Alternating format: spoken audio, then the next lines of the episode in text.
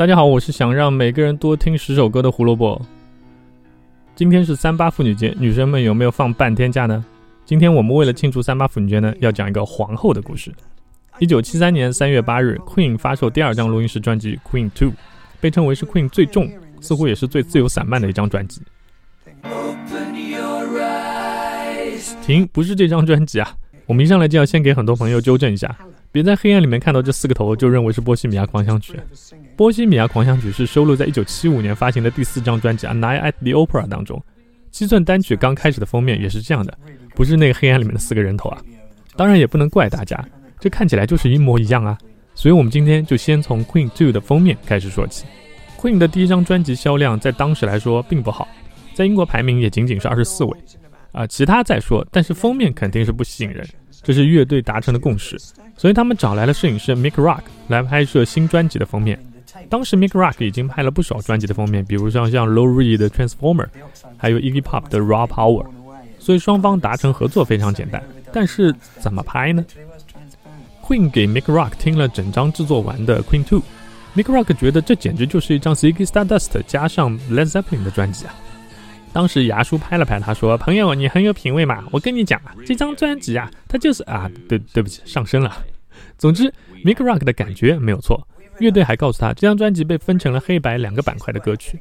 他提出参考美国著名影星 Marlene Dietrich 在一九三二年为一部名叫《上海快车》的电影拍摄的一组照片来构思新专辑的封面。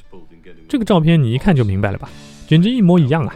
所以之后就参照这张照片拍摄了 Queen Two 的封面。”这张专辑封面给了 Queen 很大的影响，所以下一张专辑《s h a r e Hard Attack》的封面也是由 Mick Rock 拍摄的。最后我们都知道了，《波西米亚狂想曲》MV 的开场完全就是照搬了 Queen Two 的封面，因为乐队太喜欢它了。第二张专辑虽然没有一个整体的概念，但是 Brian May 和 Freddie Mercury 想把它做成一张两面性的专辑，专辑歌曲被分成了 Side White 和 Side Black。这也是为什么这张专辑的黑胶唱片出版被做成了 Gatefold 的这样一个形式，也也就是这样可以打开的。所以大家如果买这张专辑的黑胶唱片，建议买 Gatefold 的样式，因为它会更遵从于最初的版本。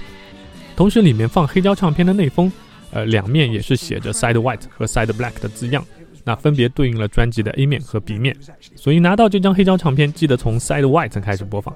哦，对了，顺便提一下，Side White 除了一首 Roger Taylor 写的歌以外，其他都是 Brian May 写的。Side Black 几乎所有的编曲都是 Freddie Mercury 来做的。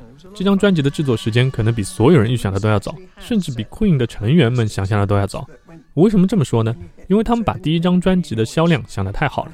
不甘心的 Queen 在出道专辑发行一个月后就已经预定了 Trident Studios 的档期。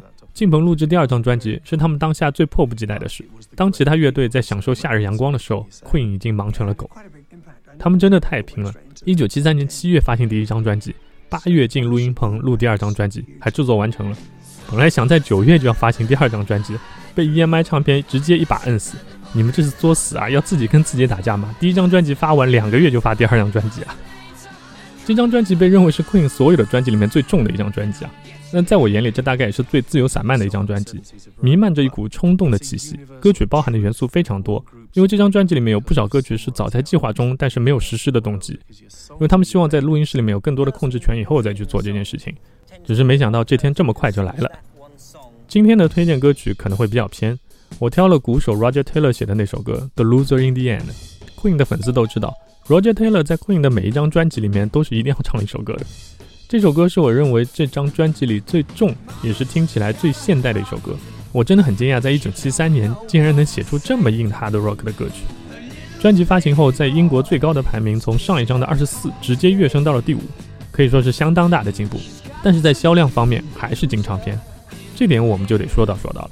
一九七三年爆发的石油危机导致制作黑胶的材料乙烯基大量缺货，所以英国制造商一周不得不停工三天，否则没事干呀。反正也没事干。加上通货膨胀带来的政治问题和社会动荡，人们也没有那么多心思买唱片了。怎么样？没想到吧？在这里竟然还能学到真正的历史事件啊！但影响销量最大的问题还是当时的乐评界对于这张唱片的评价是不太好的。呃，但是成员们一直到现在都认为这张专辑是他们做的最好的专辑之一。顺便说一句，Queen 的成员自己最讨厌的就是那张 Jazz。胡说音乐历史，音乐让每天多点小滋味。明天我们要说 YouTube 了。